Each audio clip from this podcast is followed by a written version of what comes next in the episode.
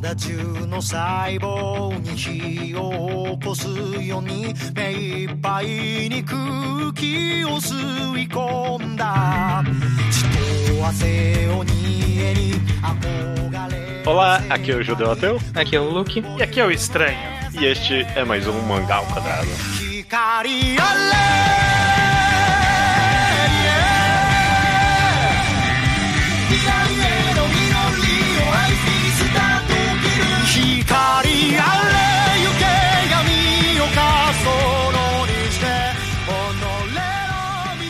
E Haikyuu, hein, estranho? E Haikyuu, hein, Luke? Terminou, né? Acabou, pois é. Essa foi uma longa jornada, na verdade, né? Porque você, judeu, eu sei que não. Mas o Luke eu acho que também tá em Haikyuu desde a estreia, né? Viu o primeiro capítulo surgir Ah, sim. e eu tá acompanhando desde então. Eu não tô acompanhando desde então, porque eu parei várias vezes durante esse processo, mas eu vi o capítulo 1. Eu lembro que eu fiquei irritado com Haikyuu porque eu gostava muito do mangá anterior da pessoa, que era o Kimengakura. Horror, né? Kimengakura Yotsuya Senpai no Kaidan. Esse aí. Eu acompanho, eu acompanho as histórias da autora desde o one shot de Kimengakura. Que o one shot eu achei maravilhoso. Aí a série teve que shonenzar ali e colocou que o personagem tinha um sonho. É, ficou meio estranho, mas ainda gostava dessa série. E depois veio Haikyuu, que não foi muito depois também. Acho que foi, sei lá, um ano depois, Acho né? que foi um ano depois. E era totalmente. Ninguém tava esperando isso. Quantos anos deu de publicação de Haikyuu? Oito. Dois, oito anos, de 2012 pra cá. Pois é. Muito tempo.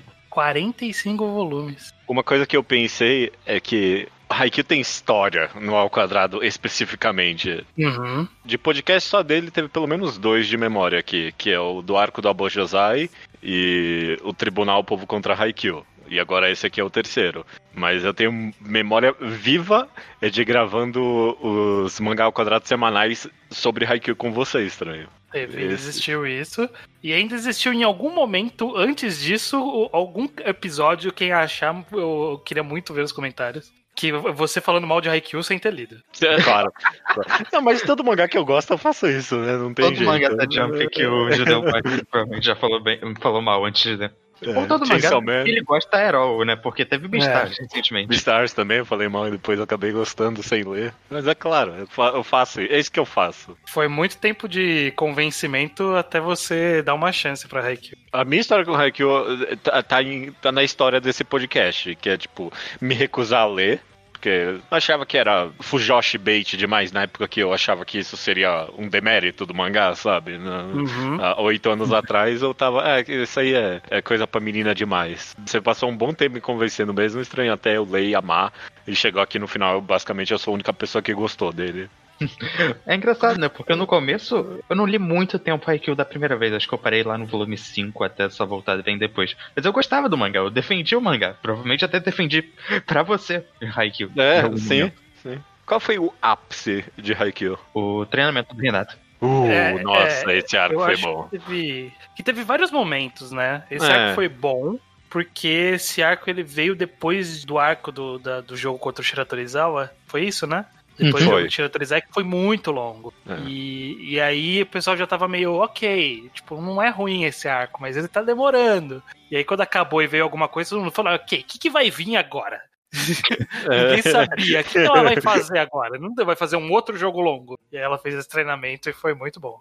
A ideia dele só é muito boa. Uhum. Apesar de que, quando eu paro pra explicar, ah não, arco de treinamento em que o, o jogador não joga. Eu acho que é um trope comum, provavelmente, em mangá de esporte. Mas é bom, é- acho que o bom mesmo desse arco é que não é que ele não joga, é que ele virou gandula, né? Tipo, esse, esse é o Uhum. bom. Coisa mais, ale- mais inútil, né? Que tem- tipo, parece a função mais estúpida do mundo, virou o treinamento dele. Essa ideia é boa demais mesmo. E não parece que é só um twist do mangá pra fazer, o- fazer isso com um personagem. É- Você vê o que, que ele aprendeu com esse processo e o, o que, que passou pela cabeça dele durante esse tempo todo. Qual foi o processo. Uma pena que Uhum. o arco curtíssimo no final das contas no Brasil, do Brasil foi num momento tão tumultuado da, da história, porque foi uma delícia também, né? Uhum. Foi, embora em retrospecto seja um pouco mais questionável se ele É. teve um propósito tão bom assim. A gente, a gente tá aqui gravando esse podcast num período muito próximo do fim de Haikyuu, né? Então ele Hum. ainda tá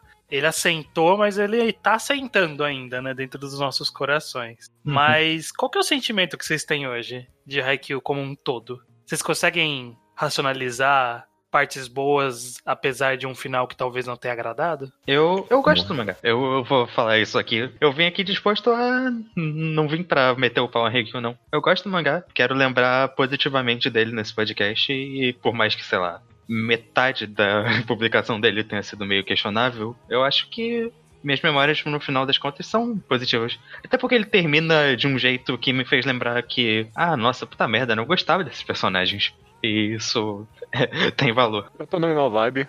Acho que se, se tem um propósito desse quadro, é, é, a gente meio que. E aí, como é que vai pro futuro essa obra, né? Eu com certeza acho que hoje em dia eu racionalizo que, ah, ok, teve umas partes ruins, mas no geral foi bom. E daqui para frente acho que ele só vai melhorar conforme o tempo. Principalmente se ele influenciar os próximos esportes que apareceriam na revista. Isso vai ser algo curioso para ver, porque não tem nada, né, na Jump de esporte. Então eu tô bem hum. curioso pro futuro. Você acha que vai ter algum impacto disso? De, de inspiração? Que... Eu Quem meio que... que... já poderia ter, né? Não precisava ter acabado para ter essa inspiração. Por que, que não Sim. teve até agora? Vai ter Mas agora não que acabou? quase nada de esporte que fez sucesso na Jump desde então. Talvez alguns desses mangás que foram cancelados esteja pensando em Haikyuu. Acho que hum. até teve um mangá recente da Jump que foi cancelado de rugby chamado Beast Children, que o conceito inicial do mangá envolvia também uma rivalidade entre dois personagens que é. acho que isso pode ser um caminho, porque o começo já é que eu chamo um pouco a atenção, mesmo que não seja nada realmente especial. É uma forma de estruturar a história que funciona seguir é. esse raciocínio, eu quero saber de você, estranho. Como é que você racionaliza Haikyuu hoje em dia? Eu acho que, que ele é, é, positivo no final. Toda, toda a experiência Haikyuu, ele foi uma experiência positiva, eu acho, no final. Porque o Luke falou, quase metade dele provavelmente foi ruim. E eu acho que se a gente for calcular, talvez seja verdade, né? Sei lá, pega o jogo dos gêmeos. Quanto tempo foi? Pega esse finalzinho aí, soma. Não, acho que não é metade. Acho que deve ser menos. Vai ser um terço ruim. É, mas tipo, não é que. Lá, não é.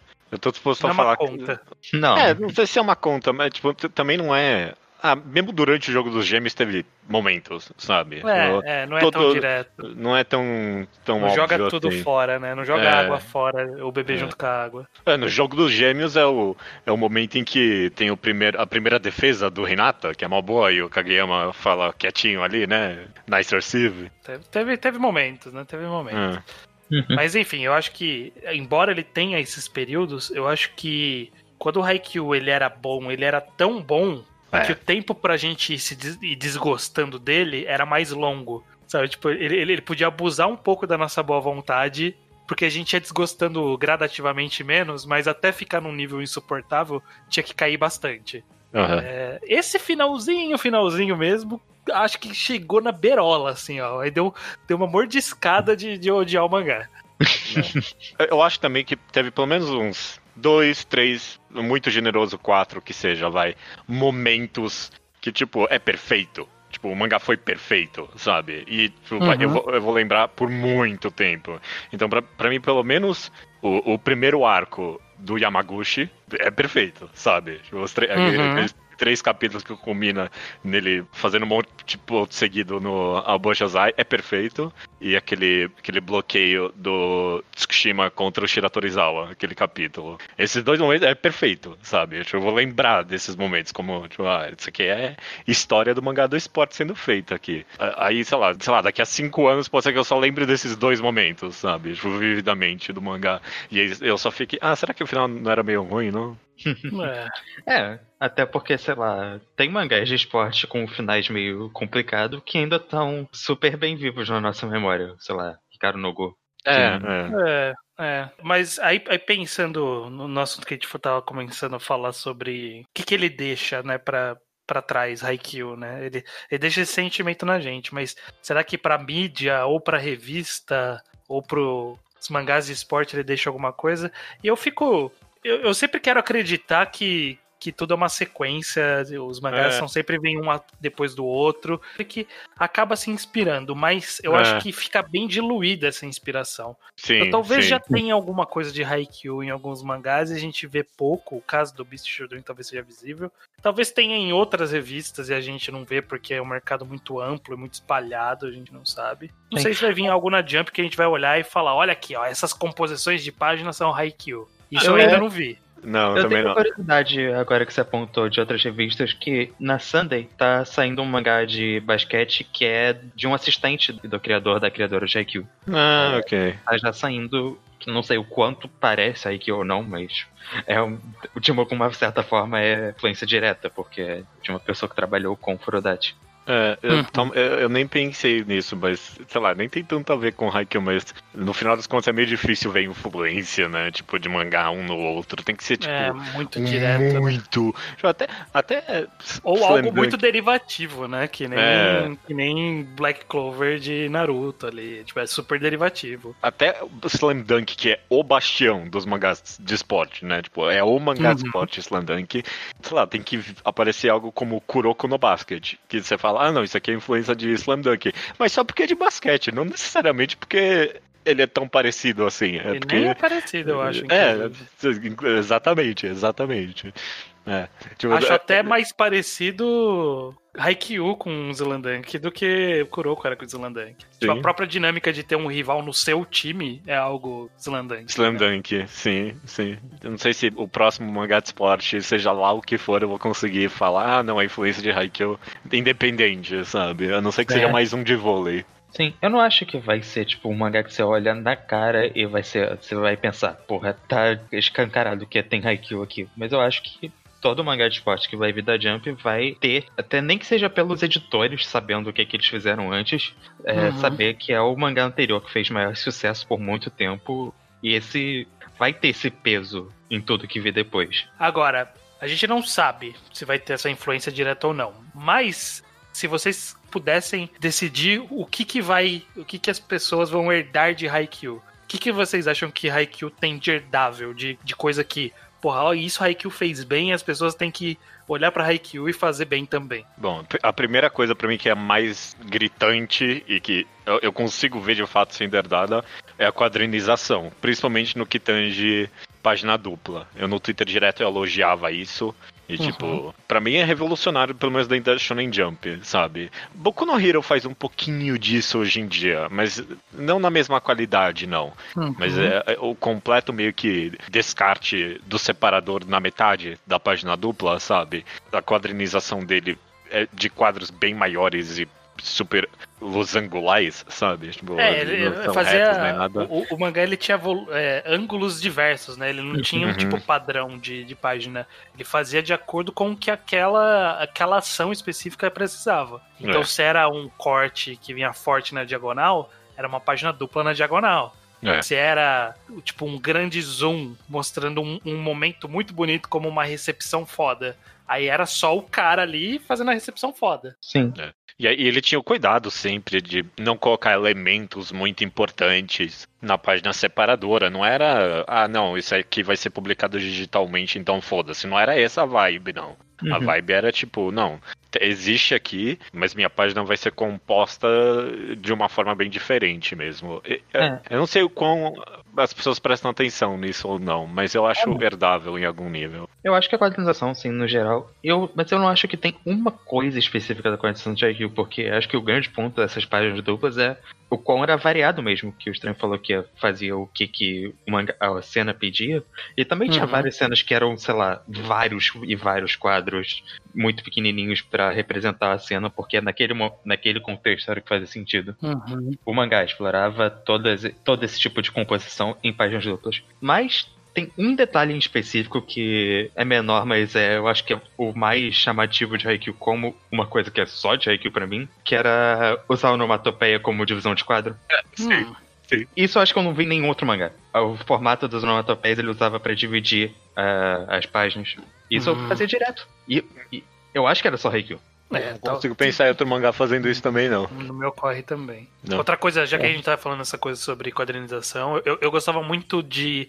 Isso não é algo específico de Haikyuu, mas Haikyuu fez tanto e de formas tão variadas que eu acho que tomou posse. Que é de fazer o movimento dentro do mesmo quadro. Então desenha o mesmo personagem várias vezes, ou desenha a bola várias vezes. Tipo, fazer que. Que aquele quadro tenha um movimento, ele não é uma foto, ele é um, espaço diferente ali que tá mostrando vários instantes mas usava isso para representar velocidade, para representar reposicionamento, para representar a finta, você, tipo, representava várias coisas com, com esse esquema. Eu adorava isso, acho que funcionava muito bem. É, isso era bom mesmo. Tipo, tinha vários quadros específicos nesse manga, sei lá, você viu o Renato duas vezes pra se entender melhor o que, que ele fez naquela jogada, né? De onde ele Uhum. começou e pra onde ele partiu.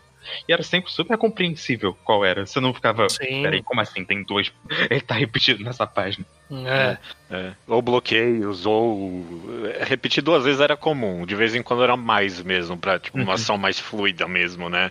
Mas É. repetir duas vezes era direto mesmo que ele repetia fazia. a bola, a bola tinha um monte que era tipo todo o trajeto da bola. É, Nossa, é curioso várias isso não ter existido com mais frequência em mangá de esporte. Eu não consigo pensar isso que em tem, outro, eu não. consigo- eu consigo isso ver eu não de- que é inexistente, não, mas sim. É, É, Uhum. tipo, de mangá de tênis, do Baby Steps, que saiu na Magazine, não sei que tem, tipo, quando alguém dá um, um corte devagar, ele modo desenha a bola bem devagarzinho, mas é- aí é o trajeto da bola devagar. Tem. Tem, tem, tem casos e casos, mas eu acho que o Haikyuu ele soube usar muito bem, porque ele justamente usava isso misturando com as páginas de ação, de, Uhum. de impacto, as páginas Burst de impacto. Então, sempre era um setup de uma movimentação, e aí vinha o quadro matador em seguida, sabe? Uhum. Era, era, era um, um ritmo muito legal, isso eu queria ver mais. Você falou da, da bola. E uma coisa que Haikyuu fazia muito também era fazer a bola passar pelos quadros, sabe? Pra, seguindo a jogada. É, direto. No Uhum. final ele tava Verdade. amando fazer isso. E, e acho, acho que era muito bom pra faz, é, representar a progressão da jogada. Conforme ele fazia, tipo, a bola tá num, num outro plano. Uhum. Outra coisa que eu queria ver também de Haikyuu, Hum. é, já não em arte, mas mais de história, roteiro, e nesse caso personagem, também não é exclusivo, mas é menos comum a gente ver uma amizade próxima de pessoas de equipes diferentes. Normalmente é aquela amizade de quando eles se encontram no campeonato, eles falam: Oi, e aí, beleza? Beleza, a gente é super amigo, né? É super amigo, e aí afasta e nunca mais se encontra. Mas Haikyuu, ele tinha, tipo, a amizade do Hinata com o cara lá do Nekoma, o moleque do Nekoma. Achava muito legal que eles estavam Nossa. constantemente trocando mensagem ali, mar- marcava de Sim. sair, sabe? Sim. Ah, de- nesses capítulos finais, o Renata vai lá e abraça o. Ai, como é que é o nome do cara do Abojosai? Ai, já esqueci o nome.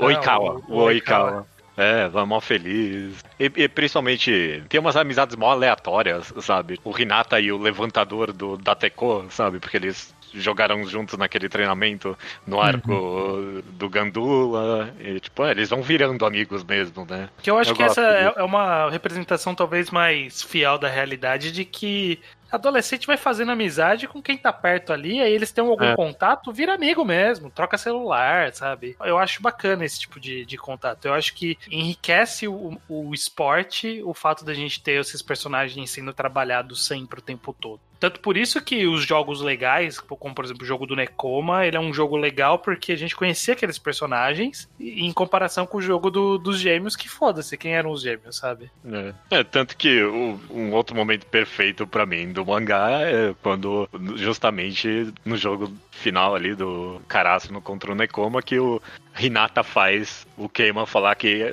o jogo tá divertido, né? E aí todo mundo, Uhum. tipo, ele comemora. É, é, mó tipo, é muito satisfatório mesmo. É muito gostoso, porque a amizade, no geral, nesse mangá é, é- é muito gostosa e saudável, sabe? Isso é algo que de fato eu não vejo tão bem em mangá de esporte, sabe? Uma cena específica que eu lembro também aí no jogo do Nekoma, é no final quando os dois capitães vão lá e se abraçam, sabe? Eu Uhum. gostaria de ver mais desse tipo de amizade, com certeza. Menos gente vacilona sem jogando esporte colegial. Porque, tipo, é um monte de adolescente, sabe? Eles estão ali jogando. É, é, e aquele negócio de a, a seriedade máxima, né? Assim que começa a partida, né? Mesmo durante a partida, eles são. é, é, sempre rola tipo, umas ironias e um sarcasmo de um time pro outro, sabe? Uhum, uhum. Eu gosto Isso eu disso acho, acho bem legal. Queria ver É. mais também. No final das contas, um, é uma enorme decepção para mim que Haikyuu não fez esse aspecto tão bem quanto eu gostaria. Então, eu gostaria de ver alguém de fato herdando isso, no sentido de, não, agora vai, que é a questão das managers, né? Porque. Tem, tem mangá que faz, é que você não conhece. Ok, é, eu já ia falar que vocês falaram que o mangá de Sumo lá fez isso, mas ninguém ligou pra esse mangá. Tem algum, uh, tem algum mangá que a as pessoas ligam? Sora fez isso também. A Hiro fez bem, é. Tá fazendo. Tô, tô lendo ainda, tá saindo no- os scans, mas tá num, num arco interessante. Hinomaru Sumo fez bem, só pra constar, tá? Ok, ok. É um ótimo mangá. É, É. não duvido. Fica aqui Só minha não, crítica. só não vou ler. Só não vou ler, mas é um ótimo mangá. Fica aqui minha crítica, Haikyuu, que é, realmente... Haikyuu não fez mesmo, ele pisou de leve, ele, ele sentiu a água, o mangá pôs o pezinho ali na água e tirou. Não, não entrou, não É. mergulhou nesse lago. Eu, eu digo que ele até até pôs uma perna inteira no capítulo da Shimizu ali pulando as coisinhas, sabe? Ele quase mergulhou ali, mas É. não foi fundo bastante, não. É. Eu, eu achei. Isso não é incomum, mas eu achei interessante a atenção. Não, não foi bom, mas eu achei interessante a atenção que o mangá deu pra. Pra que, tipo, quem seguiu com o esporte foram 10 caras, sabe? De todo mundo que a gente conheceu, de todos os colegiais, tem 10 caras que, que eles estão seguindo na carreira de esporte depois. E aí cada um foi fazer alguma coisa aleatória, diversa. Aham, Eu aham. acho bacana dar essa atenção que a vida continuou e a vida é assim mesmo. Nem- A galera do, do colegial do Japão, eles têm que praticar esporte porque faz parte do, do processo. Do mas não dá pra currículo, todo mundo seguir. essencialmente. É, Uhum, não dá pra todo uhum. mundo seguir a carreira. Eu achei legal que deu atenção pros outros. Talvez dê atenção demais. É, é, bom, é. Mas eu achei É, bacana.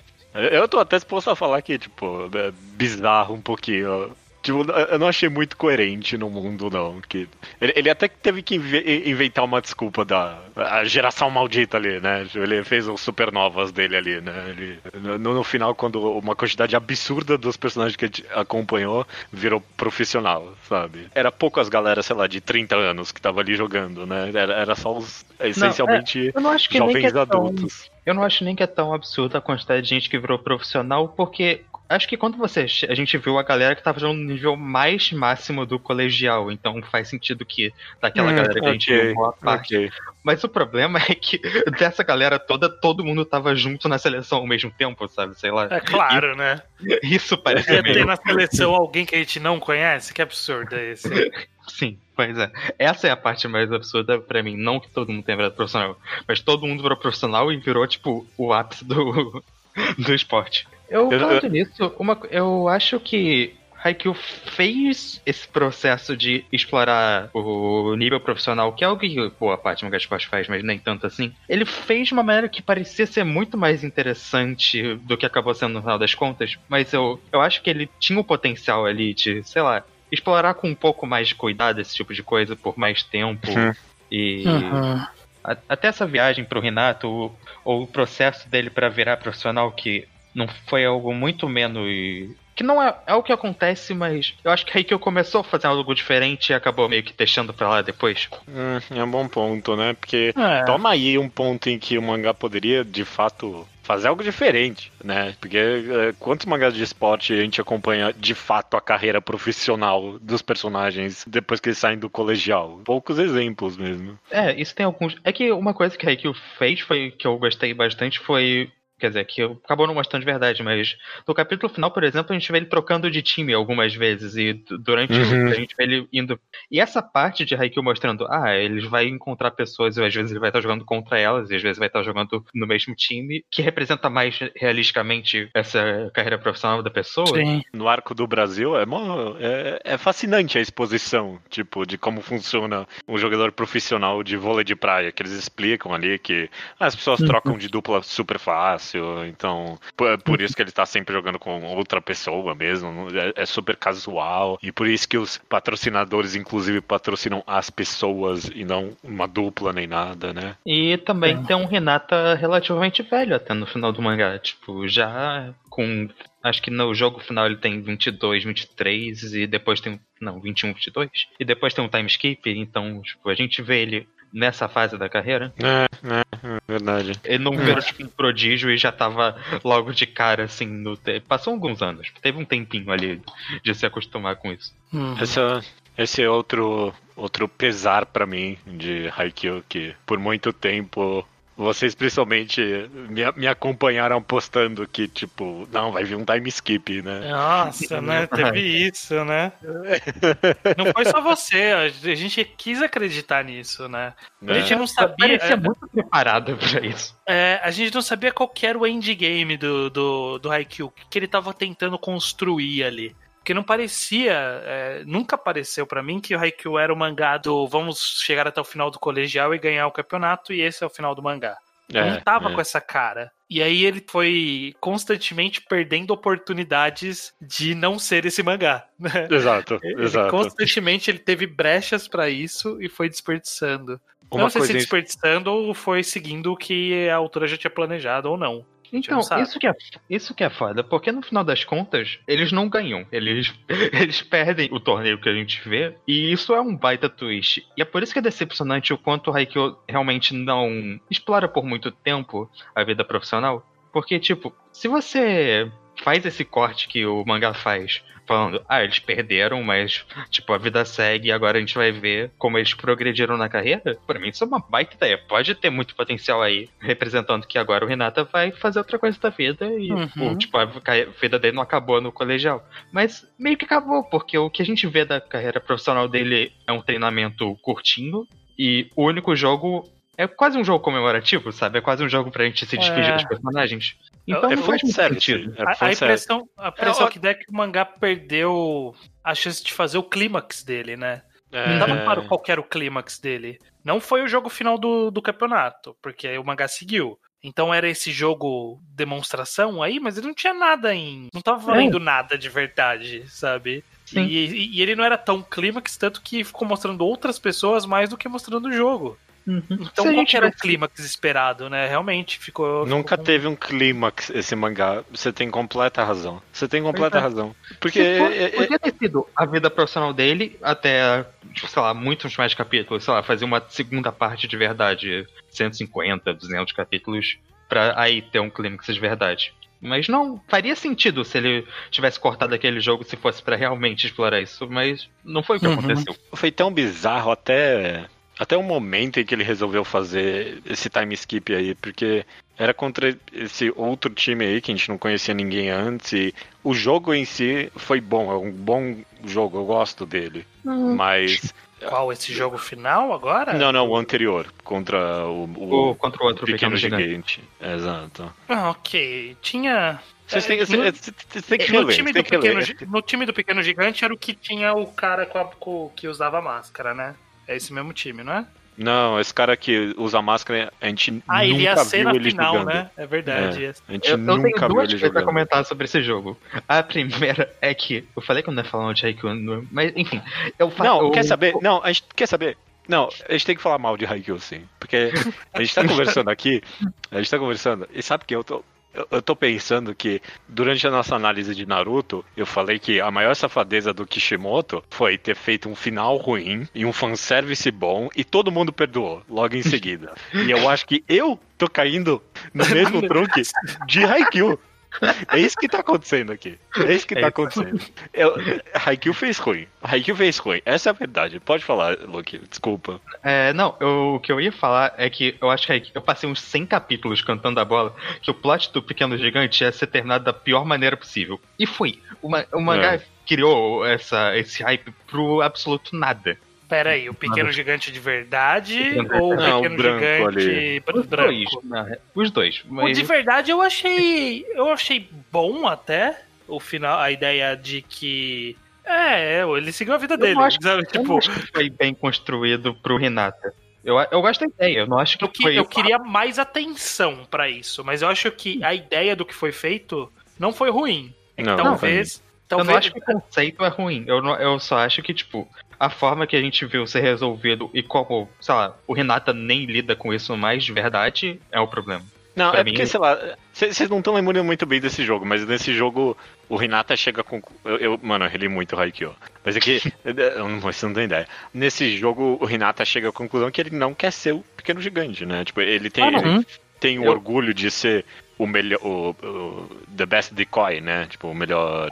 como é é Essa, essa era a segunda coisa que eu ia falar, que eu ia falar bem. Eu não gosto muito Ah, desse ok. jogo, mas essa pra mim é uma das melhores partes do mangá, me deixa muito feliz. Sim, mas eu não acho sim. que tá super bem conectado. É, quando você parar pra pensar, é, mas eu não acho que o mangá apresentou da melhor forma. É porque se tinha algum ápice, era essa conclusão. Pelo menos, dessa, lá, dessa partida, né? Mas aí essa, essa conclusão de que, ah, ele tem o orgulho de ser o best decoy, né? Tipo, qual a tradução disso? Melhor É, Isca, né? Melhor é, distração. isca, melhor- é, distração, não, isca, não, é, é não sei. distração, distração. É, o, a melhor distração. A resolução disso é. Ah, ele fica doente e acaba o jogo. Tipo, É. é, não, não leva a nada. É. Não leva a nada. Eu não acho essa ideia ruim. Eu, eu, eu não gosto muito de execu... Eu acho que o grande problema desse jogo final do, do campeonato do colegial, pra mim, eu acho que foi a execução dele. Porque ele tá com ideias boas ali. Uhum. Tipo, a disputa Renata contra o cara pra ver quem é o verdadeiro pequeno gigante de agora. Legal. A, a resolução do Renata que foda-se pequeno gigante. Isso, isso não é importante pra mim. O importante é o que eu faço agora e o que eu faço de bem e ajudo meu time. Legal. Também boa ideia. É, o fato de o Renata sair no meio da partida e isso fazer o time perder. Porra, legal também. Tipo, são boas ideias. É, a, Mas, a, a ideia mas a de. execução é super atropelada. Sim. A ideia de. Ah, ele perdeu o campeonato porque ele ficou doente e é isso, acabou, sabe? E, nossa, parando pra pensar aqui, inclusive, parece até um, um comentário a Slam Dunk, essa cena.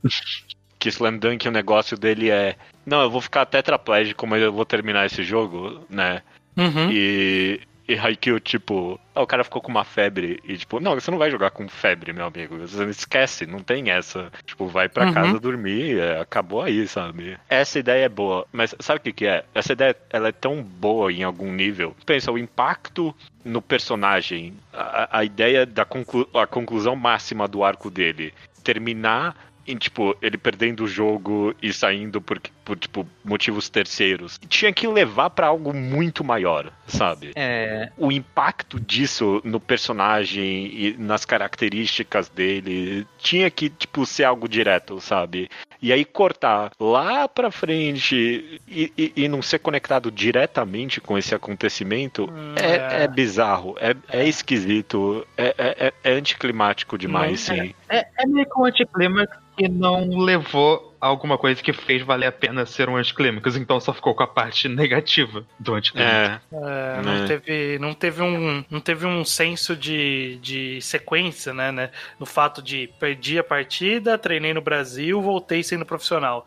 Essa sequência tá meio. é. Tá meio. Tipo, o de treinar no Brasil e voltando sendo profissional, porque ele treinou no Brasil, até que tá mais conectado do que o fato de perdi e vou Muito pro mais. Brasil.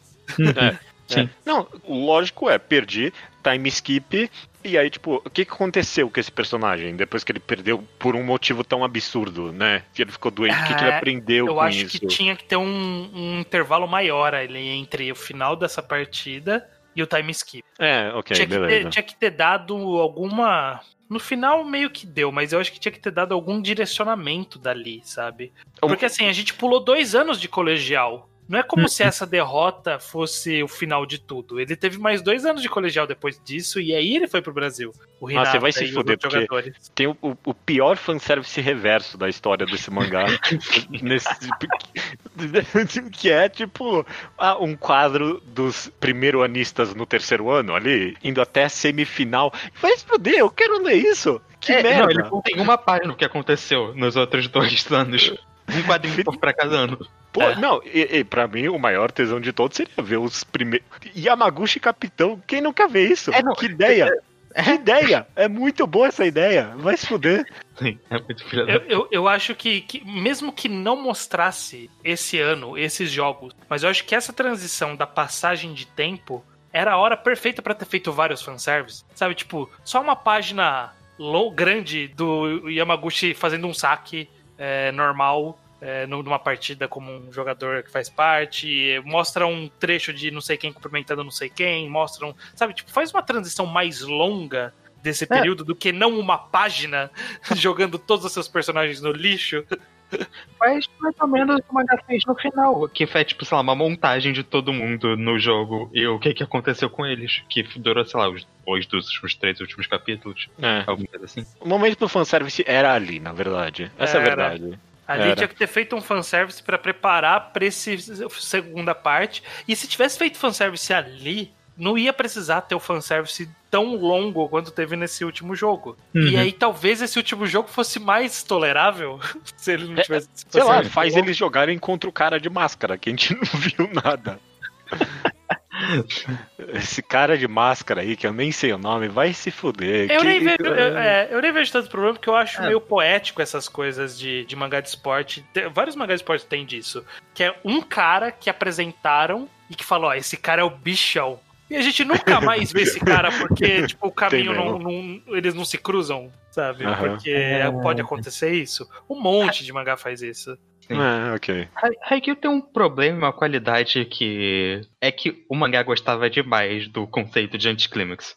E De um ponto que, sei lá, vira quase um clichê dele, sei lá. No começo a gente vê, ah, o Yamaguchi vai fazer aquele saque dele depois de tanto tempo de treinamento e aí ele erra bizonhamente. Esse é um momento bom Sim. do mangá, eu gosto bastante dele. Sim. Perfeito. Só que o mangá, ele meio que gostou demais dessa ideia. Muito, durante muitas vezes sim, sim.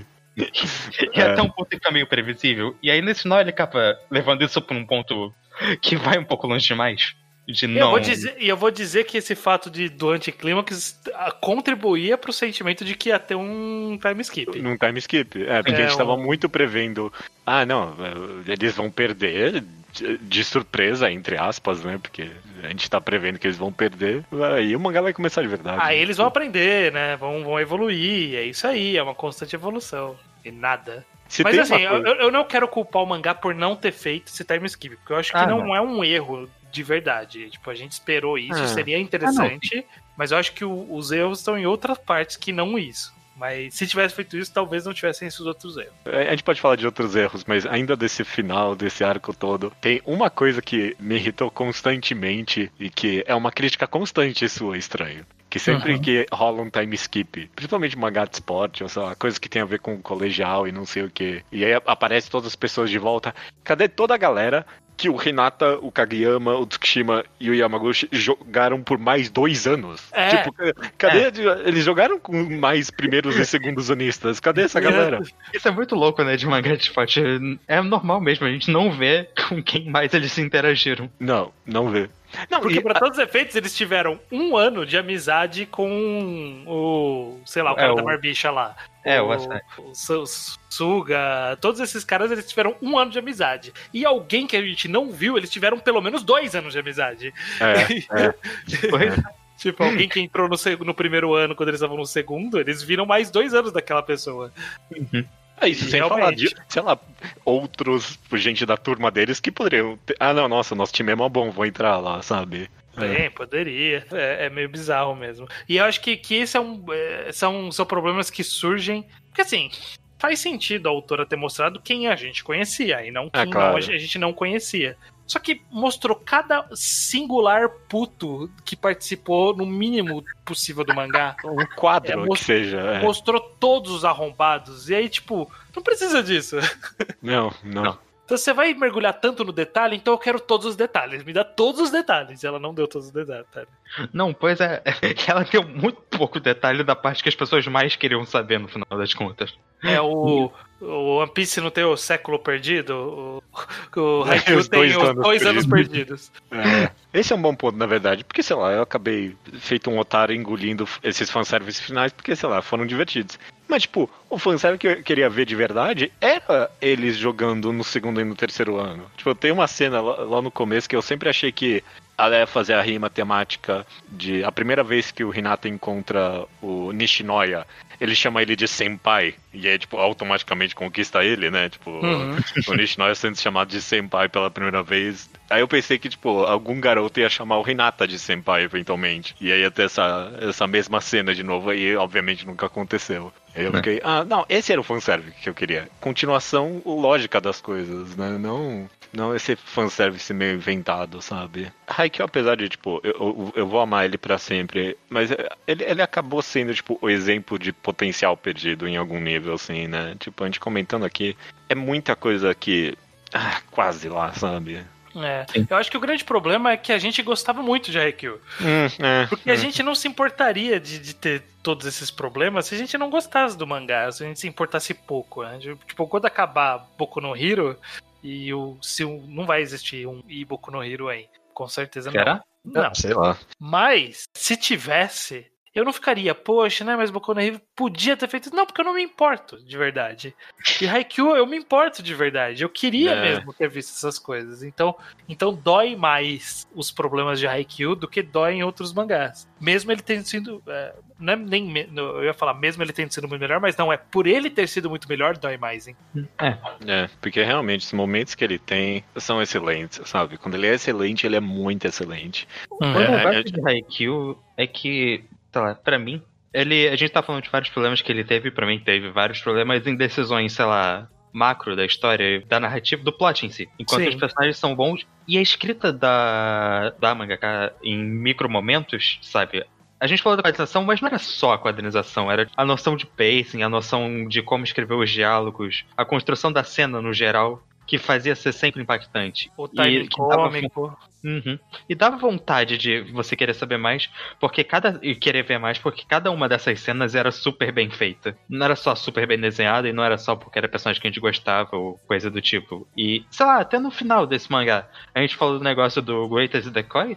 A, última cena do fan, no fanservice do fanservice do Hinata é ele sendo um decoy. Esse é o último momento do Hinata que a gente vê no mangá. E eu acho isso demais. É muito bom, é Hum? muito E bom. é isso que o mangá ficou fazendo. Até o último momento, quando eu já não gostava dele, ele acertava em cheio muitas coisas. Ele tinha uma. pegava umas ideias pequenininhas e colocava elas perfeitamente. E isso que é É. decepcionante, porque o, o todo do mangá acabava não cumprindo, correspondendo ao que ele sabia fazer nesses momentos menores. É, Sim. toma aí, é, é excelente ponto, Luke. Porque é por isso que é um fanservice tão frustrante. Se, se eu entendi o que você falou, é que foi um fanservice tão bom, mas num momento em que não importava, sabe? Tipo, Também. É, Isso, no geral, o mangá tinha vários É. momentos excelentes, inclusive no final, que o contexto geral acabou sendo meio decepcionante. Até nesse, nos últimos jogos do Nacional, ou até no jogo do James teve alguma coisa assim. É. Eu lembro, in- inclusive, eu, eu lembro enquanto a gente acompanhava esse jogo dos gêmeos, a gente tava muito frustrado, a gente tava achando que era o pior momento do mangá. Eu relendo hoje em dia, eu não odeio tanto. Eu acho que lendo de uma vez, é- é- ele é mu- muito. Tipo, ele é muito melhor lendo de uma vez, na minha opinião. Mas enfim, eu lembro que a gente Mas é acompanhando. longo ainda. É longo, mas é- é- dá pra ler fácil, eu acho. Mas eu lembro que enquanto a gente acompanhava, a gente tava odiando, e aí teve aquele capítulo excelente do Renata recebendo perfeitamente da primeira vez. E a gente, caralho, isso é muito bom, pena que aconteceu nesse jogo, sabe? Eu lembro da gente comentando isso. Nossa, isso aqui foi muito bom, pena que aconteceu nesse jogo dos gêmeos. Principalmente nesse, nessa segunda metade do mangá, era de uma constância isso mesmo. Direto, você, tipo, ah, não, uma pena que aconteceu Uhum. agora isso. Hum, toma aí. É na hora do final, é no, é no término do relacionamento que, que a gente sente mais essas dores, né? É, A gente tá descendo bastante além em Haikyuu, mas ainda eu gosto de Haikyuu, né? Eu acho que é bom reiterar, porque são vários problemas. E, e é o que, que, a gente comentou, né? Tipo, a gente é tão duro com Haikyuu porque a gente gosta muito e queria o melhor dele. E não entregou Não, o máximo que, que eu acho que poderia sair dessa história, não é o, o supra-sumo do que poderia ter sido. Mas ainda foi muito bom em muitos momentos. E foi uma boa jornada, no final das Não. contas. Você comentou, Luke, do planejamento macro da história, né? E eu, eu acho que uma coisa que significa bastante disso é a ideia que claramente a pessoa que tá escrevendo queria que o mangá. Ah, quando tiver as Olimpíadas no Japão, eles vão.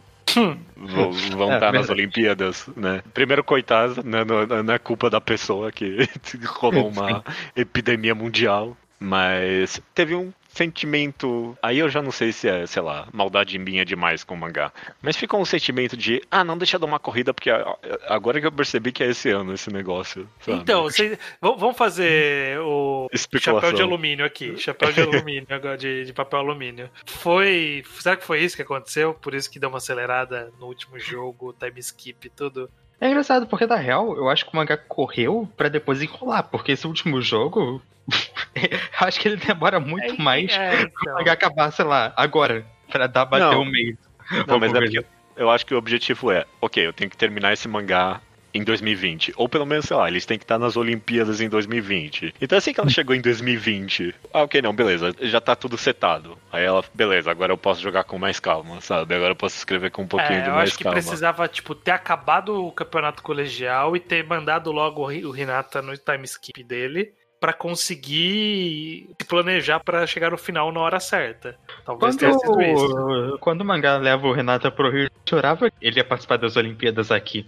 Não aconteceu, infelizmente. Ah, é verdade, né? Porque eu vi as Olimpíadas aqui mesmo. É, ok, e o mangá verdade. começa em 2012, então a- o, É. o tempo tava batendo. O meu, o meu chapéu de alumínio é que o pessoal provavelmente já tava querendo acabar o mangá. Aí ela falou, ah, beleza, eu tô em 2019, deixa pelo menos dar uma, uma empurradinha logo pro final, e aí eu vou fazer o que eu queria fazer desde o começo, que é Olimpíadas em 2020, casando com as Olimpíadas em 2020 aqui, e aí eu posso acabar. É- é- é- essa é a minha teoria aqui de, de conspiração. Ah, eu já vou acabar, então deixa eu esticar mais um pouquinho só pra fazer esse negócio da hora, vai.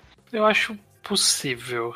Não sei o quanto, mas acho relativamente possível isso ter acontecido dessa forma. Porque de fato, esse time skip, esse time skip é tão bizarro no final das contas, É. essa escolha, né? É Que tipo, ela estranho. quase exige uma teoria da conspiração. Vai explicar por que, que você fez isso. Estranhíssimo mesmo. O que, que vocês achariam? Por um bom tempo eu joguei a ideia de que isso ia acontecer. Ou que, sei lá, que eu gostaria que tivesse acontecido talvez. Que ele tivesse feito um Diano Ace. Que eu não leio Diano Ace, mas eu sei que, tipo, ele basicamente faz Diano Ace 2 e aí vai pro segundo ano, né? O que, que vocês Uhum. achariam se Haikyuu tivesse feito isso? Então, parte de mim gostaria bastante, porque eu gosto do conceito, eu acho que tem potencial que é algo que eu meio que queria que mais um Gacha Esporte fizesse. Mas quando eu tava lendo o Haikyuu e pensando nessa ideia na época, agora eu penso que eu gostaria, mas na época eu tava, ah não, por favor, eu realmente não quero isso mais, porque eu não tava empolgado com Haikyuu. E mangá de É. esporte já tem essa questão de ser gigantesco. Daí no você tá, sei lá, no volume 70 ou alguma coisa assim, somando os dois. Eu, eu acho que o grande problema de Haikyuu era. Eu acho que deveria ter acontecido isso. Poderia ter acontecido isso até um certo ponto. Eu Aham. acho que na hora que entrou no jogo dos gêmeos, Ah, já ali não, tinha, não completamente ali. dava mais. Porque É. ela É. começou a fechar arcos dramáticos de personagens no primeiro ano. E aí vai pro segundo ano, que arco que vai ter desses personagens, sabe? Teria que criar novos conflitos meio que do zero, já- porque já tava estabelecendo esses personagens e resolvendo os problemas deles. E eu acho que seria problemático levar os personagens do jeito que eles eram pra um segundo ano, segundo ou terceiro ano.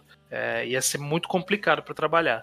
Se tivesse abandonado antes, eu acho que antes ainda havia chance, porque, por exemplo, não ia ter tido o jogo contra o Nekoma. Pô, isso aí é um gancho gigantesco pro segundo ano. É, Pô, tem essa pendência, esse vazio de a gente não conseguiu completar isso. Então já é um, um novo drama e um novo motivador, no mínimo. Teria que ter A- outras a coisas conclu- também. a conclusão de que o Renata não quer ser o pequeno gigante, ele quer ser o melhor decoy. Parece uma conclusão melhor pro segundo ano mesmo, né? Tipo, ele mais amadurecido e tal. Uhum. Sim, dava É. pra, dava pra empurrar muitas resoluções pra um segundo ano. Mas aí na hora que começou a resolver essas coisas. é, já, já o próprio fato do Renata ter aprendido a recepcionar a bola ali. Tipo, já era ok. Cobriu a grande fraqueza dele. Era isso. Essa era a grande fraqueza dele. né? Agora ele é um jogador completo. É, agora ele só tem que afiar todos esses aspectos dele, porque ele já tem tudo agora. Não precisa mais. É, Aprender a sacar, nada. talvez. É. É. É, se for. E ainda assim, né? Já tinha dois personagens trabalhando o drama de Sakai. E é por mais um pra aprender o drama de Sakai. Hum, é. Então, é, eu, eu acho que, que dava pra ter feito o Haikyuu 2 até um momento específico. Passou desse momento, não dava mais. É, não, eu concordo no final das contas. E é, se era pra terminar, terminava ali mesmo. Uhum. Acabou não acontecendo. É, é, é, acho que essa é a conclusão final pra mim também, no que tange a crítica de que o maior crime foi ele ter perdido o momento de fazer o Haikyuu. No final das contas é isso. Porque ele perdeu o momento, e aí não é como se tivesse um plano B, né? O plano B era concluir a história. E aí ele não fez isso, ele fez outra coisa. Que não foi ruim. De outro jeito, né? É, que não foi ruim, mas não é o potencial que tinha, não. Ah, Eu acho que a conclusão que eu tenho dessa conversa toda que a gente teve é que Haikyuu ele acertou muito em micro decisões, mas talvez tenha errado em macro decisões. É. Sim. Uhum. Tipo, tudo que era micro era muito bom de Haikyuu. O Luke comentou e eu concordo. Tipo, ele fez muitas coisinhas que eram boas. Eram muitos capítulos que aquele capítulo era muito bom, sabe? Mesmo num jogo ruim. Tinha, pô, essa cena, esse momento, essa piada, essa interação, esse desenvolvimento de personagem. Eram várias coisinhas e todas elas estavam muito certas. Mas eu acho que a decisão final de tudo, né? A estrutura geral da história talvez não tenha sido as melhores escolhas. É. Concordo. Acho que, concordo. acho que é isso mesmo. Faz todo sentido. Eu- essa conclusão é o que eu vou levar pra mim no coração. É, Haikyuu era não. muito bom no micro e tropeçou no macro. Não é, e o pior é esse, não é que ele era ruim no macro, é que ele tropeçou demais mesmo, né? E como você faz isso no mangá de história? Isso é um pouco revoltante. Como você faz isso no mangá de esporte, que é o único tipo de história que a história já tá delineada? Você não tem que pensar pra fazer muita coisa. Tipo, tem um jogo depois do outro, é isso? É, é, precisa pensar. Torneio. A forma com que a autora acabou explicando o segundo e o terceiro ano era algo que eu gostaria de ter visto acontecendo, inclusive, porque, ah, eles vão pro. Os primeiros anistas vão pro segundo ano, e aí eles não passam nem pra eliminatória, perdem na eliminatória pro mu- mundial, né? Tipo, de, É, de Isso- classes ali. Isso, isso teria é sido da hora. Isso é algo que tem muito potencial numa história que chega no terceiro ano. É que é muito difícil, porque já é tão longo geralmente. Acho que é difícil É. fazer mais curto, porque jogos demoram. Mas eu gostaria de ver isso, porque, sei lá, mangá de esporte a gente costuma ver o primeiro ano no qual eles vencem, né? Só que aí tem essas rivalidades que se mantiveram e eles não são definitivamente melhores que os outros times. Ia ser muito divertido ver essa revanche na qual eles perdem no- na segunda Uhum. tentativa, porque é uma possibilidade. Eles, tá É, todo é. mundo melhorando junto. Eles podiam ter perdido pro Dateco no segundo jogo do, do segundo ano. Uhum. E E faz até. Não, é isso que aconteceu. É isso que aconteceu. Foi isso que eles aconteceu, perdem. É, é, eles perdem pro Dateco no segundo ano e aí é só no terceiro que eles vão pra semifinal. E isso até permite que o mangá não fique descontroladamente longo, né? Já que o segundo É. ano pode passar rápido. Isso- E aí no terceiro ano tem realmente essa disputa final depois deles terem se. Porque isso é outra coisa. Isso é muito. Isso é muito uma backstory de mangá de esportes. Ah, sei lá, tem esses dois times que tem uma. Era o Nekoma e o. Quer dizer, não porque não se enfrentam. Mas, tipo, tem uma backstory de mangá de esporte que tem esses dois times rivais, que ah, muitas vezes um ganha, muitas vezes outro ganha. A gente vê, ia ver isso acontecendo em tempo real se o mangá fizesse isso. Poderia ser muito legal. Tá aí algo que eu, que- que eu quero ver no mangá de esporte. Um mangá com foco em um terceiranista. Um cara que já teve uma história e aí do nada tá vindo um primeiranista muito bom em algum time aleatório. E ele é caralho, né? Tá vindo uns caras muito bons ali no. no- É engraçado Ah, porque uma geralmente tem essa flopodona, né? figura e ela é um secundário, mas é muito normal. Nossa. E tipo. Então, esse eu, quero, é um eu, quero ver, eu quero ver o, o ponto de vista desse cara. Sim, exato. E tem. Mas sei lá, nessa. Em Haikyuu era o Sugawara, em Slandan que era o Kogure. É, Tem É. essas Pouco, pessoas. Eu né? queria realmente ver um mangá dessas pessoas. Faz sentido. Ele Ou- faz um pouquinho mangá- com Suga mesmo, tipo, o negócio É. de, tipo, ah, ele se fudeu, meu amigo, perdeu os, eh, o levantador tem um só, cara, não tem... Não, não- Fazer o quê, não né? é- Entrou, é. entrou um fodão aqui. Eu queria também ver um mangá de esporte em que o time é eliminado na primeira rodada e aí tem que mostrar o resto do ano que eles não fazem nada. Sim. o resto do ano eles remoendo que perderam, né? Ah, no final das contas ainda tem bastante coisa que pode ser feita com mangá de esporte. Claro que tem. Claro. Precisa de coragem, é isso que a gente precisa. Haikyuu teve algumas coragens. Teve. que tenham outras no outras outros Outros mangás, com a mesma coragem. Eden, Eden o espírito de Haikyuu. É. Eu, eu, eu quero, eu quero ainda um mangá, então, que cubra os três anos. Isso não aconteceu pra mim ainda. Tipo, Dino Ace. Já vai nele já. Não chegou, Já, né? É. já Não cola chegou, tá no nele já, segundo porque ele, ainda. porque ele vai chegar. ele, você acha Ele- que ele vai fazer o Se ele Daya tá no 3? segundo, ele vai ter o terceiro, com certeza. Caralho. Tava pensando qual, qual, qual é o próximo mangá de esporte? Que esporte tá faltando? Tem vários, né? Curling não teve um mangá bom ainda. Não, teve. Claro que teve. Teve o Trite, né? Teve, Teve o Trite. Teve, foi o Trite. Ah, Tipo, qual, qual é o esporte popular que não teve um, tipo, o, o mangá de. Tipo, é claro que todo, todo esporte teve um mangá D, né? Mas. Eu queria qual handball. que tá falando? Eu, Handball? eu, eu queria muito mangá de handball. É, handball não teve o, né? Teve vários, mas não teve o definidor Uhum. de gênero. Ping-pong, apesar de. Obviamente, o ping-pong, né? Mas não é um. Não, não é um mangá de esporte da Jump, né? Uhum. É, e também tem, tipo, cinco volumes, não é um épico de esportes que nem esses mangás são. Ping Pong é esporte da hora, eu acho, pra ter isso. Mas eu acho que ele tem que ser realista, que nem Haikyuu fez em algum nível, né? Esse, inclusive, esse era um ponto de Haikyuu que era muito elogiado no começo. Acabou indo até o final, né? Mas a gente só acabou virando segundo plano a ideia de que não tem poder, né? Tipo, é bem realista em algum nível. Uhum. Ele é tão realista, inclusive, que. Bom, sei lá, não não sei se isso é um raciocínio lógico, mas direto agora o YouTube me recomenda clipes de vôlei de verdade no, no YouTube, né? No, pra, pra ver me- melhores momentos, e eu adoro ver. E eu, eu comprei no melhor depois de ler Haikyuu, sem dúvida. Ah, não, sim. Mas sabe uma coisa que eu aprendi muito vendo vídeos de cenas de esporte em, no YouTube, porque eu faço isso bastante? É que mangá de esporte é muito mais realista do que a gente pensa. É, é, é. Alguns. Essa é a conclusão que eu sempre chego. Alguns. Alguns, alguns, alguns, é claro. Alguns. é claro. Ninguém Mas- nunca deu um soco na bola de basquete. Não... Ah, não. Não, não tem o Zone dentro do Zone. É, no Mas a basquete. gente, a gente vê nos mangás que não são, sei lá, Kuroko e super campeões, é, tipo, a gente pensa, ah, não, essa cena aqui é absurda demais. E a gente vê que é muito mais. Acontece. O mangá de esportes de só meio que enxuta o processo para que elas aconteçam com mais frequência. A gente tava passando clipes outro dia desses, aí eu, eu lembro de eu passar um clipe que, tipo, mano, como é que o, o Haikyuu não fez isso? É, é, é uma cena muito Haikyuu, que era, tipo, eu acho que era de jogo entre seleções. O cara foi lá sacar e, tipo, ele tava muito de olho no juiz. E assim que ele apitou, ele sacou e foi ponto automático, porque o time tava Ah, na, ordem, na, na, na posição errada. Tipo, ele sacou e foi ponto, porque o time tava. não, não tava pronto. É maravilhoso. Isso é, Isso muito, é muito bom. bom. Tipo, era muito jogada, tipo, a do levantador gênio, sabe? Em Haikyuu. Eu, não, é muito decepcionante que não aconteceu isso. Ó, Ah. eu acho, eu tô olhando aqui esportes olímpicos. Tá na hora, tá na hora do nado sincronizado ou do polo aquático. Polo aquático, tenho certeza que vai sair um manga age, se for fazer. Vai ser polo aquático feminino e.「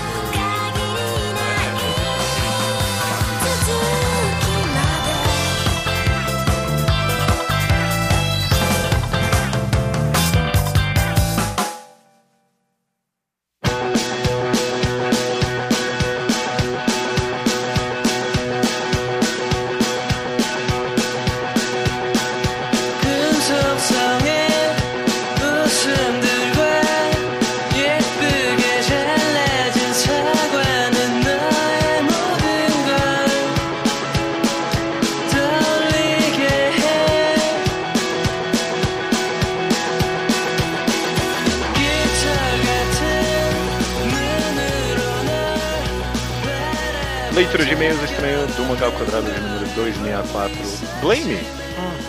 Os e-mails chegam. Exatamente. Exatamente. Os e-mails chegam aqui no. Oito anos, não vai. Não, não tem dinâmica. Os- Nunca dá certo. Os e-mails chegam aqui no contato arroba alquadra.do e também comentários no blog alquadra.do. Antes de mais nada, a nossa agenda. Próximo Reenquadrado, que é o quadro no qual a gente analisa mangás em blocos de volume. Vai ser Rosa de Versalhes, então leiam os primeiros quatro ou cinco volumes de Rosa de Quatro. Versalhes. Quatro, Quatro, volumes ok. de Os Versalhes, o equivalente ao 1 e 2 da JBC. Beleza, beleza. Além do reenquadrado, também tem o quadrinho ao quadrado. Esse vai ser um duplo de Seifa e de Jerimu, exorcista assalariada. Vão lá no último quadrinho ao quadrado, tem links pra ler online e depois vem conversar com a gente. Exato, E- lê os dois de graça, inclusive. Maravilha. E por último, enquadrados a gente tá anunciando agora, né? Então, mangás que a gente vai analisar por completo e com spoilers, sem data definida, a Ono Flag e Girls Last Tour. Que tem, tem um nome em japonês, eu não lembro qual é agora. É, Shumatsu. É, Shoujo no. Shumatsu, acho que esse é o nome. É, Shoujo Shumatsu Hyoko. Perfeito, perfeito. É, A gente, a gente É, tem que dar um nome em português pra ele. precisa mesmo. O último passeio das garotas. não sei se passeia. Tour. É, tour. Tour em português é tour, né? É, é, pode ser. Não Acho sei, que é passeio. Pode ser passeio também, eu acho. Perfeito. Então, a Ono Flag e Girls Last Tour. Não tem data, mas vão, vão lendo já, vão se preparando pra ler. Vamos lá, Judeu, pro tema do, do último programa que foi Blame. Se você não leu, pode ter spoiler, mas spoiler de Blame, né? Não, Não existe. tem, Não existe. Não. É, começando com o Edivaldo Rodrigues da Silva Filho, que ele acha que Blame lembra mais Yokohama do que Yotsubato, pelo fato do pessimismo com o futuro das duas obras. É. Yokohama não tem muito pessimismo. Tem pessimismo? Ou ela tem É. meio que uma contemplação do vazio? Ele tem uma contemplação do distópico, talvez, né? Sim, é. Ele é distópico, com certeza. Sim. Mas ele não é pessimista, eu também diria que não. Ele, tipo, o objetivo dele, dele inclusive, é encontrar o otimismo no meio do pessimismo, né? Tipo, Uhum. a, a beleza na tragédia e tal. É. Sim. Tem que reler um de Yokohama. Eu acho que hoje em dia eu vou gostar muito mais do que da época que eu li. Eu também vi, eu, eu li há muito tempo. Então, Toma aí, vamos ficar com isso no fundo da cabeça, talvez seja o próximo. Vai que vira um enquadrado aí no nosso É. coração. Próximo aqui tem o Júnior, e isso foi um comentário dele que vai ter no próximo comentário aqui. Mas eu também vi gente no Twitter comentando, e eu mesmo pensei nisso e eu acabei não comentando no podcast, mas o Júnior fala que Blame lembra muito videogames pra ele. Ele fala de coisas tipo Metroid ou série Souls, né, Dark Souls e Demon Souls da vida. Uhum. Ele, também ele também cita Action Verge e Hyper Light Drifter, que é- faz tudo parte meio que desse pacote de jogos com história vaga e picotada no meio da história, sabe? Uhum. E eu com certeza fiz essa associação também, principalmente com a série Souls. Precisa rolar um dia um, um, video, um, um videogame de Blame estilo Dark Souls, sem dúvida nenhuma. Existe um Walking Ah, é.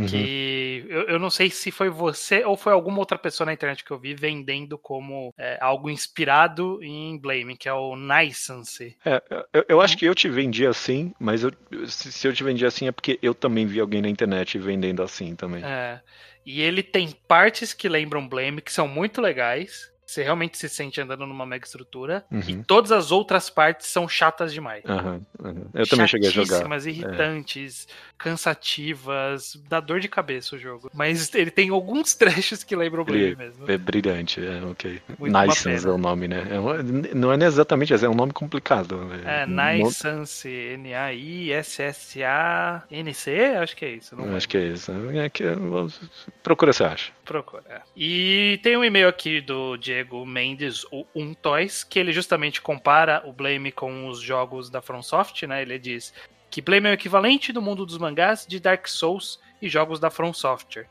Tem uma história aberta, fãs têm múltiplas teorias, mas a história fica em segundo plano e não é necessária para se apreciar a ambientação e as sensações que a obra te passa. Uhum. É, eu, eu até sei que Dark Souls ele tem até algumas coisas que são nomes que os fãs dão pra, pra coisas, personagens, Sim, sim, passagens, que é a sim. mesma coisa de Blame também, né? É verdade, é verdade. Eu nem pensei por esse viés, mas é, com certeza. É. que os fãs se interessam muito mais pela história do que quem escreveu estava disposto a escrever da história. É até um pouquinho diferente, eu diria, porque Dark Souls, tipo, os jogos da From Software a essa altura do campeonato, tipo, eles têm uma história mega complexa que é ativamente escondida dentro da obra. Uhum. Blame não é exatamente isso, é tipo. Ah, Blame é um monte de lacuna que ele deixou. exato, é diferente, sem dúvida. E aí o, o Diego Mendes ele segue o e-mail. Vocês comentaram que Blame ser sério o tempo todo é algo positivo. E me peguei refletindo sobre a, a dualidade do que pode ser considerado um defeito ou acerto. Em Berserk, Puck tem a função de fazer uma leve, eh, de trazer uma leveza ao clima, mas muitos acham destoante.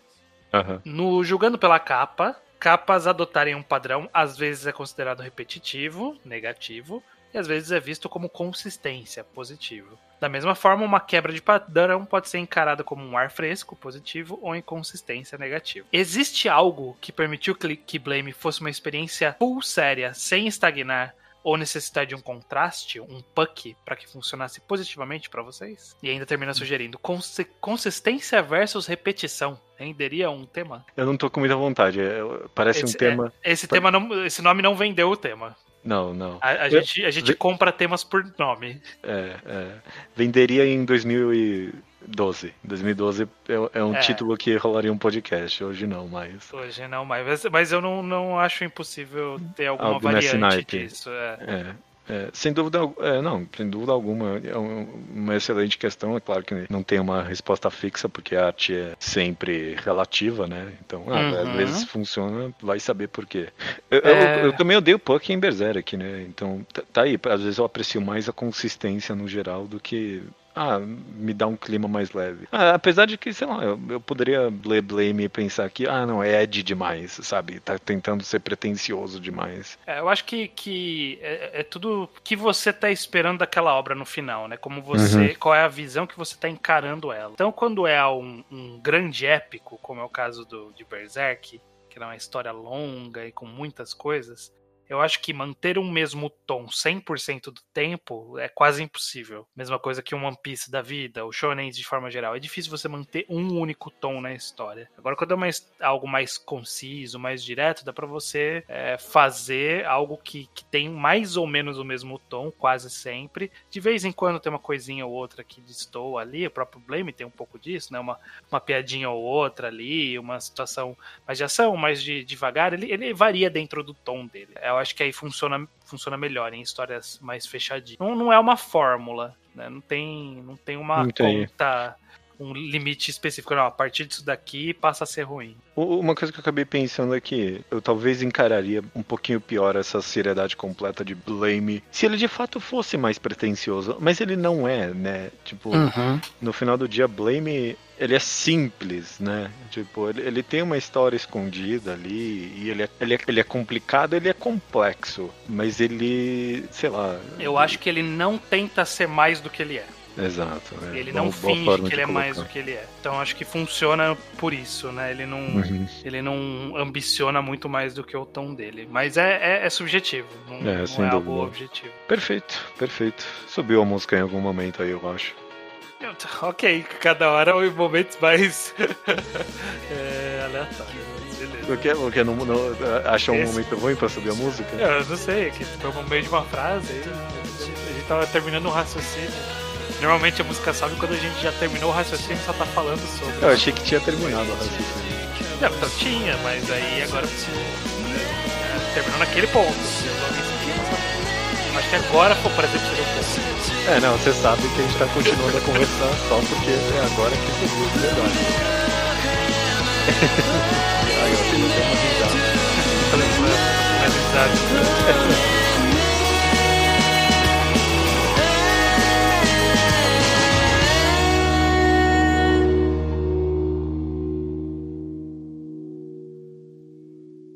I take the train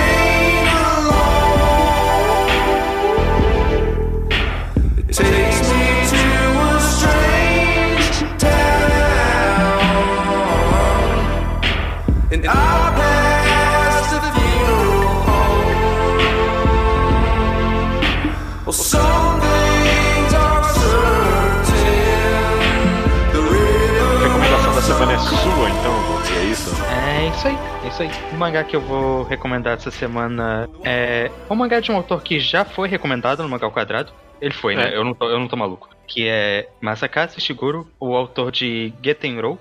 É recomendado por algum de vocês. Pelo Bocha em uma É. recomendação do ouvinte. Peraí, foi numa recomendação do ouvinte que eu acho que recomendou? É, foi. Sim. Olha sim. só. Fazem Enfim. muitos anos. Esse, o mangá que eu vou recomendar, então, desse autor se chama Tengoku Daimakyo, ou como é publicado nos Estados Unidos, é Heavenly Delusion. E acho que a tradução literal do título, pelo que eu tô vendo no Manga Updates aqui, é The Grand Devil's Cave of Heaven, a caverna divina do grande demônio. Perfeito. Uhum. Ou alguma coisa assim. Perfeito. Enfim, esse mangá é um mangá de sci-fi meio pós-apocalíptico que se foca em dois núcleos. É um mangá pós-apocalíptico que tem uma dupla de personagens viajando, querendo chegar num lugar específico que é chamado de Paraíso. Um protagonista e uma guarda-costas dele que tem que levar ele nesse lugar por causa de um pedido. E, simultaneamente, a gente vê, acompanha uma instituição que a gente não sabe bem o que, que é, mas é como se fosse uma escola, que é uma prisão. É um lugar isolado, que é uma escola para crianças que não sabem que existe um mundo do lado de fora. Ah, ok, É, beleza. Elas são estão num lugar e até que alguém recebe, dessa escola recebe uma mensagem falando: você quer ir conhecer o lado de fora? E o conceito de lado de fora é inexistente para essas pessoas. E essas duas histórias o mangá tá em andamento ainda, provavelmente vão se interligar algum dia, tem várias pistas e. É um mangá muito bom pra criar teorias. Tem vários mistérios pequenos e grandes, tentando entender o que, que aconteceu com esse mundo pós-apocalíptico, que tem, tipo, monstros e tá tudo destruído. E a gente não sabe bem o que, que é o processo, tá tudo muito vago. Mas esse é o plot. Tem, tem dois núcleos e tem muitos mistérios e é ótimo pra esse processo. E também é um mangá que eu acho que tem uma atmosfera muito boa nesse nessa, nessa parte do núcleo que é dos dois personagens vagando. Eu nunca li Eden, mas eu, eu tenho a impressão que Eden explora muito bem isso, sabe? Esse tipo de Uhum. aventura em que você vai conhecendo pouco a pouco como tá o mundo e os personagens vão encontrando vários núcleos distintos e meio que comunidades e como cada uma tá lidando. E eu acho que é super bem feito, você vai explorando cada coisa e conhecendo esse universo. Enquanto do outro lado também, também é uma atmosfera muito boa por outro contexto, que é você entender que que funciona, como funciona esse lugar estranho, como cada pessoa se sente, como o que que tá acontecendo de verdade ali, porque bate uma sensação ruim, o que que tá acontecendo de verdade nesse lugar? Como cada criança tá se sentindo e como que é a interação entre elas, a gente vai conhecendo várias e a rede de conexões entre cada uma, e elas vão descobrindo cada vez mais elementos de como é aquele lugar. O problema é que é um mangá em andamento que tem um mistério muito grande no seu ser. Então vai que eu tô recomendando um mangá que pode vai cagar cagar tudo, né? vai cagar tudo no final. Mas eu acho que é uma leitura super interessante e, e se der certo, é super divertido de acompanhar, porque é um mangá que você vai querendo saber o que acontece e criando suas próprias deduções pro que tá acontecendo. E é, muita gente gosta desse tipo de coisa. Eu, E- Você me descrevendo aqui, eu tô absolutamente fascinado. Só a ideia de, tipo, ah, não, ter esses dois plots paralelos e no quatro, quatro volumes não cruzam ainda, sabe? Eu gosto dessa Uhum. ideia. Eu tô folheando aqui. Parece bem fascinante. Parece que é um bom. Uma boa construção de mundo, parece. Eu tô Uhum. interessado. Eu tô muito interessado. É- Vai- Vai amarrar em algum momento, porque o cara de Getenro, Getenro foi bem isso, né? Uhum, uhum. Ok, Como- cara. Tô aproveitando pra ver se eu consigo fazer vocês lerem. No geral, as últimas recomendações vocês pegaram de mim pra eu não precisar recomendar. Mas sinto que essa ia ser um pouquinho mais difícil. Roubaram de você, né? É, eu prefiro, é mais fácil. eu não, eu não tenho que explicar pro, quadro, pro público, vocês podem fazer isso por mim. Eu não lembro qual foi a última que eu roubei sua. Bom, não, não foi. Blue Bom, Period. Blue... Ah, Blue Period eu roubei de Verde, Com você. certeza. É verdade. Essa, essa eu roubei. Love Me For Who I Am eu é meu. roubei Kokunik no programa Semana passado. passada. Uhum. Blue, Blue Lock, quem foi primeiro? Alan? Alguém tem ideia? Ah, Blue Lock foi eu e o Tojo, mas Blue Lock não era. Tipo, não era uma recomendação que eu tinha tão forte assim. Ah, Show Vai. de Primato eu roubei de você também, é verdade. Ah, é verdade. Bom, enfim. Mas beleza, é... então. Recomendação da semana é Tengoku Daimakyo, ou A Caverna. É isso aí. Tem Godai. Tem Godai. Tem, precisa de uma. Tem Godai? Esse é o apelido que você acabou de dar? Exato. é, Heavenly Delusion é um bom título, eu acho. Você também. Perfeito, cara. Só falta dizer então até semana que vem. Semana que vem.